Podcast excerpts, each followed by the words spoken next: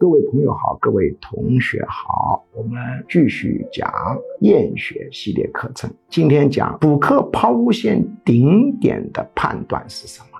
我们前面讲到厌学，它跟抛物线关系，也就是说，你补课的数量少的时候，有助于成绩上升；补课的数量多到一定的程度，它边际效果就下降，到后面变成零，到后面负数，慢慢的、慢慢、慢慢的。